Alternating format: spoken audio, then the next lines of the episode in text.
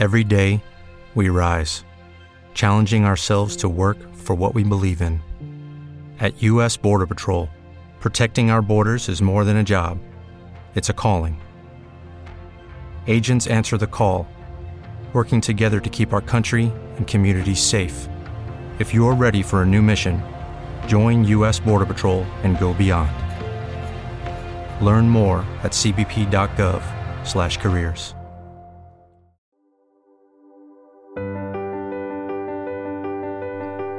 Volver al amor de Marianne Williamson. Capítulo 7, cuarta parte.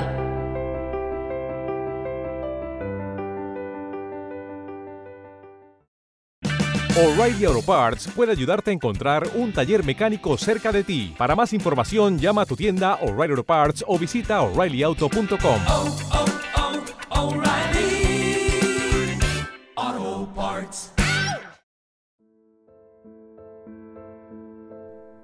6. Nuevos corazones, nuevos trabajos. Criatura de Dios, fuiste creado para crear lo bueno, lo hermoso y lo santo. No te olvides de eso. El ego dice, tu valía se basa en tus credenciales. Necesitas un título universitario o su equivalente para conseguir un buen trabajo. Pero algunas de las mejores y más brillantes personas de nuestra generación se educaron más en la vida que en la escuela. La mayoría de talentos de nuestra sociedad han estado por todas partes y han hecho de todo, pero tienen pocas credenciales que lo demuestren. Nuestros logros han sido principalmente internos. Nuestros ministerios, nuestras nuevas carreras reflejarán estos logros internos. Expresarán una nueva integración de la mente y el corazón. Expresarán la conciencia de la gente que contribuye con sus recursos individuales a una corriente general de sanación. Crearemos estas carreras como reflejos individuales de nuestros peculiares talentos. No encontraremos estos trabajos, los crearemos. En la sección de ofertas y demandas de los periódicos no hay anuncios que pidan obradores de milagros ni salvadores del mundo. Las nuevas formas de empleo van emergiendo en respuesta a energías nuevas. Carl Jung aconsejaba que se estudiara minuciosamente los cuentos de hadas o los mitos que a uno más especialmente lo habían atraído en su niñez. Cuando yo era pequeña, me encantaba un cuento de hadas que se llamaba La joven del vestido de retales. Y el argumento era el siguiente. El príncipe de un reino recorre el país en busca de novia. En un pueblo se prepara un gran baile para que el príncipe pueda conocer a todas las jóvenes del lugar. Una de ellas quiere ir al baile, pero no tiene dinero para comprar la tela con que hacerse un hermoso vestido, de modo que se las arregla como puede. Recoge los retales que le sobran a las otras jóvenes y con ellos se hace un vestido. La noche del baile, al entrar en el salón, se siente violenta al ver lo hermosos que son los vestidos de las otras jóvenes y avergonzada se oculta en un armario. El príncipe llega a la fiesta, baila con todas las jóvenes presentes y, llegado cierto momento, se cansa, se aburre y decide irse a casa. Pero cuando se dispone a salir del salón, advierte que entre las puertas de un armario asoma un trocito de tela. Ordena a sus guardias que lo abran y allí descubren a la joven del vestido de retales. El príncipe baila con ella, la encuentra más interesante que a ninguna otra y se casa con ella. Ya adulta, al pensar en aquel cuento, entendí por qué había significado tanto para mí cuando era niña. Me reveló un arquetipo muy importante en mi vida. Yo probaba un poquito de casi todo lo que podía ofrecerme la vida. Así, jamás llegaría a tener un título, pero sí adquiriría una especie de visión general. Esa visión de las cosas llegaría a ser la base de mi carrera. Mucha gente somos como la joven del vestido de retales. Sabemos un poco de esto y un poco de aquello, y con ello no podemos obtener un título universitario de persona que anduvo por todas partes y que hizo de todo. En resumidas cuentas, No disponemos de ningún título, pero somos personas interesantes y tenemos cosas interesantes que explicar. El vestido de retales simboliza una conciencia global, de alguien que sintetiza, mientras que los demás vestidos hermosos simbolizan la conciencia de un especialista. Ambos puntos de vista son importantes en el funcionamiento de una sociedad sana. En última instancia, no son nuestras credenciales, sino nuestro compromiso con un propósito superior lo que nos hace eficientes en el mundo. Los títulos solo son importantes si creemos que lo son. Una noche cené con Bárbara, una amiga mía que es una excelente escritora. Le mencioné a un amigo que nos acompañara y que trabaja en una editorial que Bárbara debería escribir una columna mensual en alguna de las principales revistas femeninas, algo con un título como Perspectivas de Sanación, Noticias de la Tierra del Corazón o algo parecido.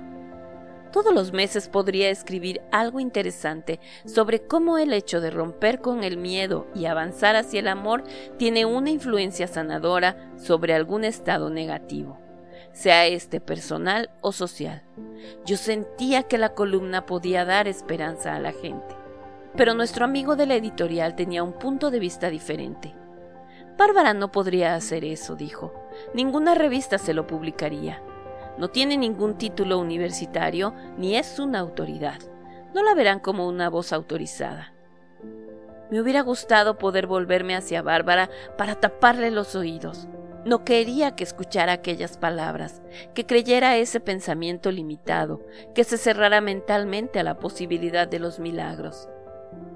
Recuerdo que hace años, mientras tomaba una taza de café una noche, ya tarde, como lo había hecho muchas veces, un amigo me preguntó, ¿Cómo puedes hacer eso?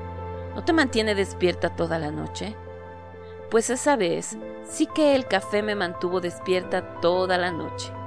Antes nunca había establecido una conexión consciente entre el café, la cafeína y el insomnio, de modo que jamás me había pasado. Tampoco hay necesariamente una conexión automática entre una falta de credenciales y una falta de oportunidades. El deseo de servir a Dios crea los medios que nos permiten hacerlo. Nuestro poder no reside en los títulos o los contactos que tenemos. Nuestro poder no reside en lo que hemos hecho, ni siquiera en lo que estamos haciendo. Nuestro poder reside en ver con claridad la razón por la que estamos en la tierra. Seremos actores importantes si pensamos así y los actores importantes de los próximos años serán las personas que consideran que están aquí para contribuir a la sanación del mundo. En comparación con esto, todo lo demás es trivial.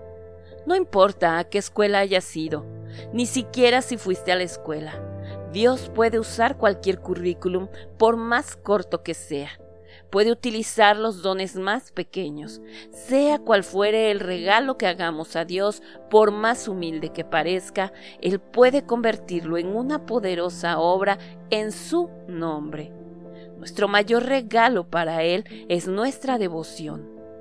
Desde este punto de poder se abren las puertas y las profesiones florecen. Nosotros sanamos y también sana el mundo que nos rodea. 7. Los objetivos. Dios es mi único objetivo hoy. Marcarse objetivos es algo que se ha vuelto muy popular en los últimos años. Concentrar la mente en los resultados que deseamos no es más que otra manera de tratar de conseguir que el mundo haga lo que nosotros queremos que haga. No es una entrega espiritual. Un curso de milagros hace mención de la diferencia entre la magia y los milagros. Cuando nos concentramos mentalmente en los resultados que deseamos y entregamos a Dios nuestra lista de aspiraciones, diciéndole qué queremos que haga por nosotros, eso es magia. Los milagros se dan cuando preguntamos a Dios qué podemos hacer por Él. Los milagros nos llevan de la mentalidad del conseguir a la del dar. El deseo de conseguir algo refleja una creencia central, que todavía no tenemos bastante. Mientras sigamos creyendo que hay escasez dentro de nosotros, seguiremos creando escasez a nuestro alrededor, porque esa es nuestra idea básica. No importa lo que consigamos, nunca será suficiente. Cuando nuestro deseo es dar en vez de conseguir, nuestra creencia central es que tenemos tanta abundancia que podemos permitirnos derrochar. La mente subconsciente se guía por nuestras creencias centrales y fabrica brillantemente situaciones que las reflejan. Nuestra disposición a dar indica al universo que nos dé. En todas las circunstancias, el objetivo del obrador de milagros es la paz de la mente. Un curso de milagros nos dice que no sabemos lo que nos haría felices, aunque pensemos que sí. Todos hemos tenido cosas que pensábamos que nos harían felices y no fue así.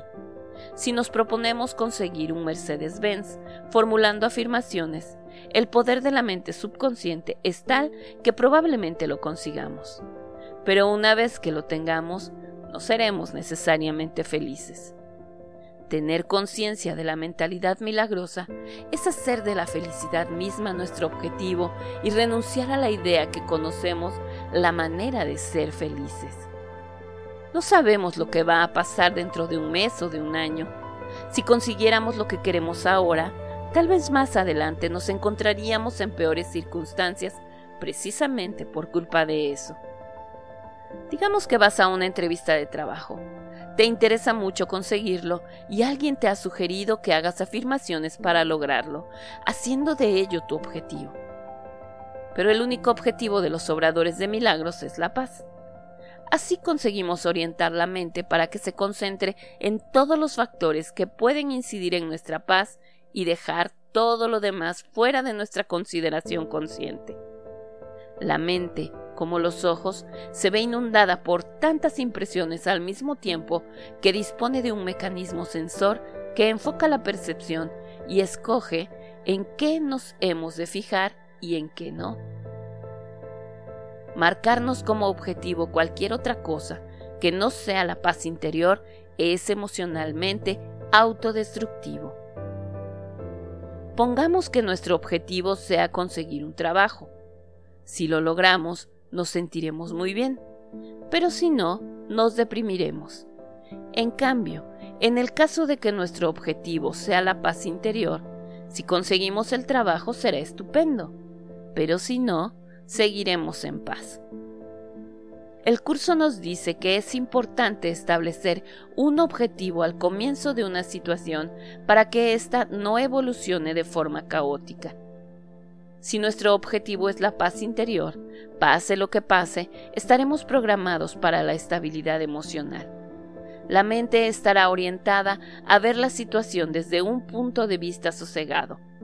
Si no conseguimos el trabajo que queríamos, eso no será tan importante. Comprenderemos que pronto nos sucederá algo mejor, que ese no era en realidad el trabajo perfecto para nosotros.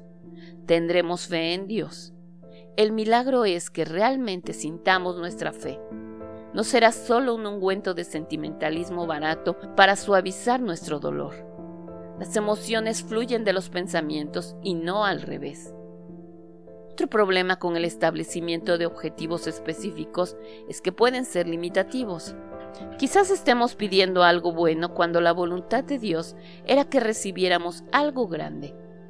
Al mirar por encima del hombro de Dios, lo único que hacemos es interferir en su capacidad de hacernos felices.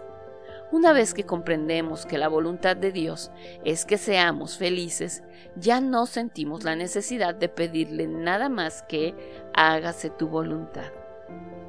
Una vez, mientras daba una conferencia en Nueva York, se levantó un joven que me preguntó por las afirmaciones.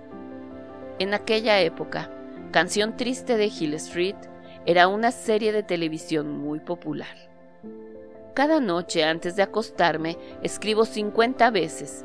Tengo un papel estable en Canción Triste de Hill Street. Tengo un papel estable en Canción Triste de Hill Street. ¿Quieres decir que no debería hacerlo? Me preguntó. Puedes escribir esa afirmación 50 veces cada día antes de acostarte y probablemente consigas ese papel porque la mente es muy poderosa. Pero, ¿Quién sabe si dentro de un año un director importante no te querrá ofrecer el papel principal de una gran película sin poder conseguirte porque estarás bajo contrato con un papelito insignificante en Canción Triste de Hill Street? Le dije. El problema subyacente en nuestra necesidad de indicar a Dios lo que tiene que hacer es nuestra falta de confianza. Tenemos miedo de dejar las cosas en sus manos porque no sabemos qué hará con ellas. Tenemos miedo de que se le pierda nuestro expediente. Si hemos de marcarnos algún objetivo, que sea el de vernos sanados de la creencia de que Dios es miedo y no amor. Recordemos que como dice el curso, nuestra felicidad y nuestra función son la misma cosa. Si Dios es nuestro objetivo, eso es lo mismo que decir que la felicidad es nuestro objetivo. No tiene sentido creer que Dios no puede imaginarse los detalles o que no tiene recursos para hacer que algo suceda. 8. El plan de Dios. Solo el plan de Dios para la salvación tendrá éxito. En el trabajo, a veces nos enfadamos porque creemos que la tarea que nos han encomendado es indigna de nosotros o nos sentimos heridos por el hecho de que el jefe sea otro y no nosotros. Tenemos prisa por llegar a la cumbre, sin darnos cuenta de que, al difundir el amor, vamos ascendiendo con naturalidad. Quizá no con más rapidez, pero recuerda el cuento de la tortuga y la liebre. La tortuga andando lenta, pero ininterrumpidamente llegó a la meta antes que la veloz liebre. Decir que se haga la voluntad de Dios es lo mismo que decir que me convierta en lo mejor que soy capaz de ser. A medida que crecemos como personas, vamos adquiriendo una energía más responsable la gente querrá contratarnos y trabajar con nosotros, y nuestro progreso será fácil. El éxito será un logro sin esfuerzo. Las cosas sucederán sin más. Ya puedes tener un gran currículum, que si eres una persona desagradable, llegará un momento en que las cosas se te pondrán difíciles. Un buen currículum puede asegurarte una entrevista importante, pero si no les gustas, no conseguirás el trabajo. Gran parte de la orientación psicológica de hoy en día es frágil, a causa de que todos hacemos demasiados esfuerzos porque pensamos que debemos hacerlos. La vía de la entrega es como dejar que Dios sea el escultor y nosotros la arcilla. En las clases de escultura que seguí en la escuela secundaria, teníamos que rociar la arcilla con agua todos los días porque si se nos secaba no podíamos trabajarla. Así es como debemos ser para Dios, maleables, como arcilla húmeda. Si nos apegamos rígidamente a algún objetivo, incluso el de que las cosas salgan tal como pensamos que tienen que salir, no estamos relajados. Y entonces tenemos muy poco espacio para las intuiciones espontáneas. En realidad, nunca sabemos por qué vamos a alguna parte yo he establecido contactos que me parecían profesionales y que resultaron ser personales y viceversa. En el mundo de Dios no hay más que un trabajo en marcha, y es el de la preparación de sus maestros, de los que hacen la demostración del amor. El Espíritu Santo, dice el curso, se vale de cualquier situación que se le entrega a él como una lección de amor para todos los que participan en ella pero tenemos que estar dispuestos a renunciar a nuestro apego a un resultado determinado en cualquier situación.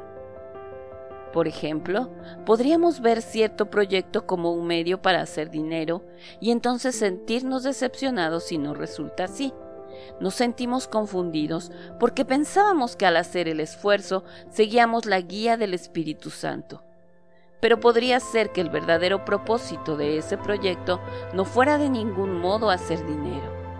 No siempre sabemos por qué el Espíritu Santo nos dirige como lo hace. La función del obrador de milagros es simplemente seguir instrucciones con el deseo de servir a Dios. Nuestra compensación material y emocionalmente llegará en el momento y de la manera que Dios quiera. Una de las razones de que siempre intentemos tener bajo control los resultados de nuestros proyectos es que creemos que el universo, cuando se lo deja librado a sus propios recursos, es caótico. Pero Dios es el orden esencial, es el principio de expansión constante del amor en acción, en todas las dimensiones, durante toda la vida. Su poder es completamente impersonal. A él no le gustan algunas personas más que otras. Funciona como un ordenador. Confiar en Dios es como confiar en la gravedad. Recuerda estos dos puntos porque son muy importantes. 1. El plan de Dios funciona. 2. Los tuyos no. Tal como dice un curso de milagros, no tengo que añadir nada a su plan. Mas para aceptarlo, tengo que estar dispuesto a no sustituirlo por el mío, y eso es todo. Añade algo más y estarás simplemente desvirtuando lo poco que se te pide. No es cosa nuestra imaginar cómo hemos de cumplir los propósitos de Dios sobre la tierra. Eso no es ayuda, sino interferencia. El trabajo que debemos hacer no es otro que poner nuestro corazón y nuestro espíritu de parte de su espíritu que está dentro de nosotros, que nuestra vida se convierta así en un instrumento involuntario de su voluntad. Las intuiciones se producen, las situaciones cambian, Nuestros esfuerzos por controlar conscientemente el despliegue de lo bueno no producen nada bueno, sino que más bien ponen de manifiesto la terquedad humana. He oído decir que vivir de nuestra visión es más poderoso que vivir de nuestras circunstancias. Aferrarse a una visión invoca las circunstancias mediante las cuales se logra. La visión es contenido, las circunstancias materiales son mera forma. Tengo un amigo que ambiciona el poder político. Tras muchos años de estar metido en la política, tiende a pensar que su éxito depende de que sea un buen político. Pero parte de la decadencia de nuestro orden social se ha generado porque estamos gobernados por políticos y no por líderes. Lyndon Johnson era un gran político, pero no tenía mucho de líder. John Kennedy era un gran líder, pero no tenía mucho de político. La fuerza de una visión positiva para Estados Unidos, que inspire a toda la gente que desea desesperadamente ver sanar a nuestra nación, hará más por conseguir que alguien sea elegido que cualquier cantidad de politiquería convencional. Nos tocará el corazón. Dije a mi amigo que la clave del éxito de una campaña sería ponerla en manos del Espíritu Santo y pedirle que la usara como un instrumento de su paz. Él me contestó que aquello sonaba estupendo, pero que necesitaba un plan para hacerlo.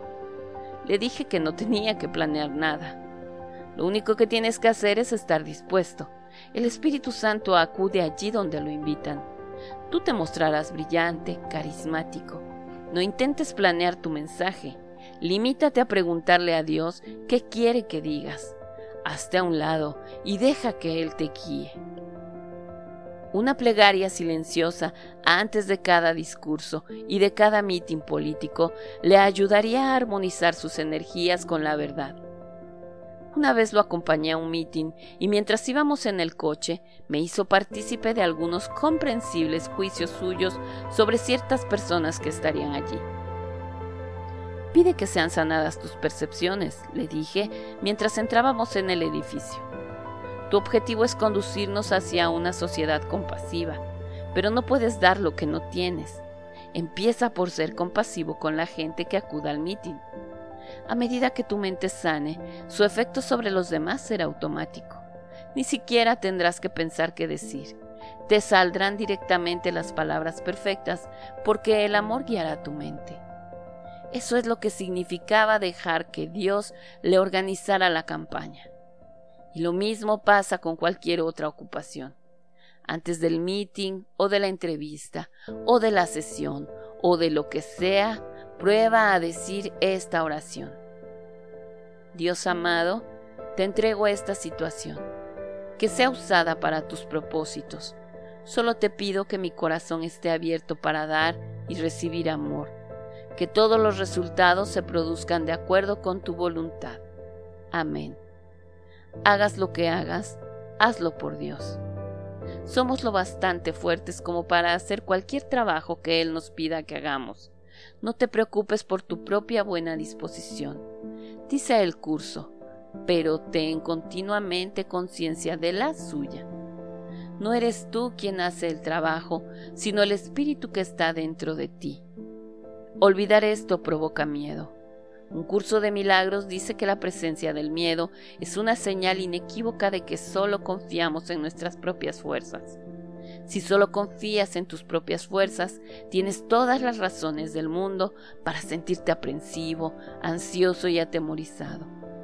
Ninguno de nosotros por sí solo tiene la capacidad de hacer milagros. Sin embargo, con el poder que tenemos dentro, pero que no es nuestro, no hay nada que no podamos hacer.